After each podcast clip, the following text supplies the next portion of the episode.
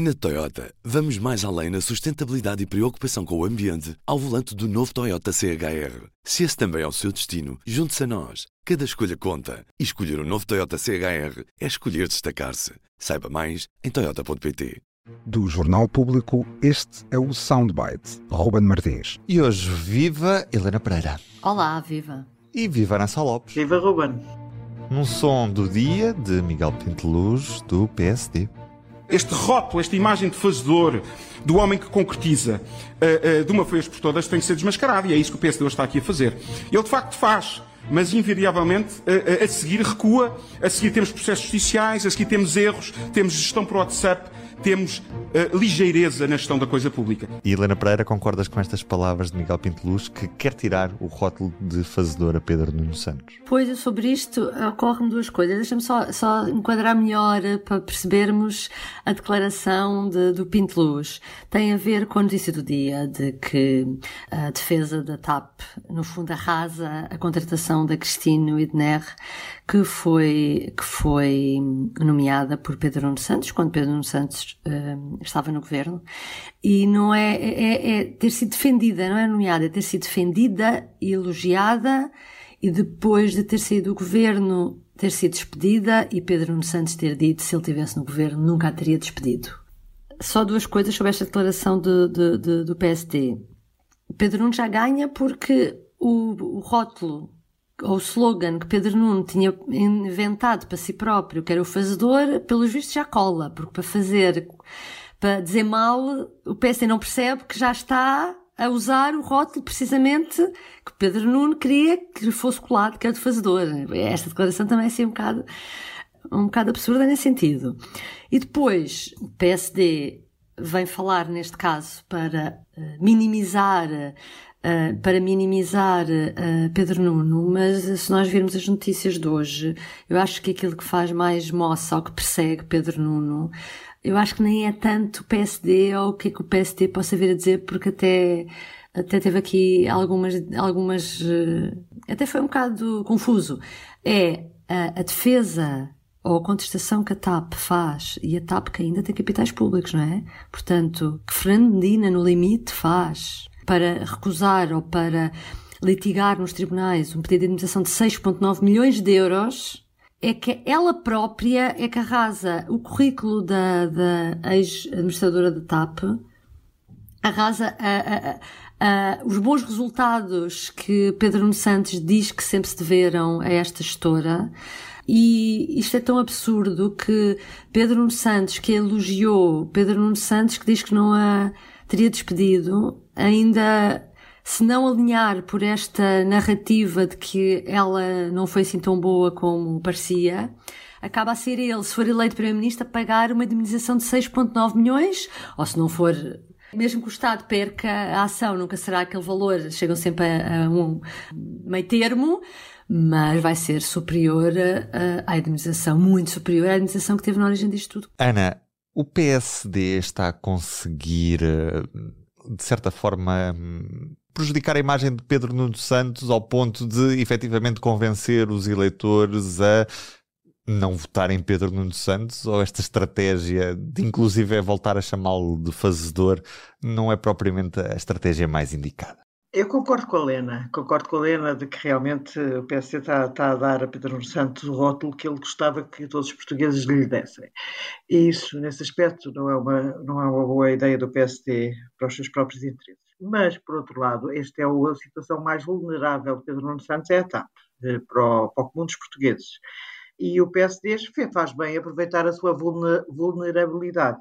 Porque o que se passa neste momento, até podíamos, de uma maneira grosseira, dizer eh, Fernando Medina, a TAP continua pública, e António Costa rebentam com a gestão de Pedro Nuno Santos na TAP. Porque o que aqueles advogados estão a fazer é rebentar com a gestão de Pedro Nuno Santos, quando dizem que a, que a, que a Cristina Odmier Widner não tinha assinado contrato, então, que, então o ministro não sabia que não tinha assinado contrato. Mas, quer dizer, o que aliás, uma coisa em Pedro Nuno Santos, a carreira política de Pedro Nuno Santos ia sendo morta por uns advogados da TAP. Foram os advogados que aconselharam a fazer aquele acordo com a Alexandra Reis e os 500 mil euros, não é? Como eh, Pedro Nuno Santos não andou a discutir eh, o, quantos mil euros eram, foi um acordo entre advogados. Portanto, os advogados que representam a TAP, em vários momentos da sua vida, andam a arrebentar com a carreira política de Pedro Nuno Santos. E esta, esta, a outra, eh, já sabemos que foi tão grave, tão grave, tão grave, que Pedro Nuno Santos acabou por pedir eh, a demissão do governo e por, eh, e por ter posto, inclusive em causa, se conseguiria chegar ao lugar onde está hoje. E chegou.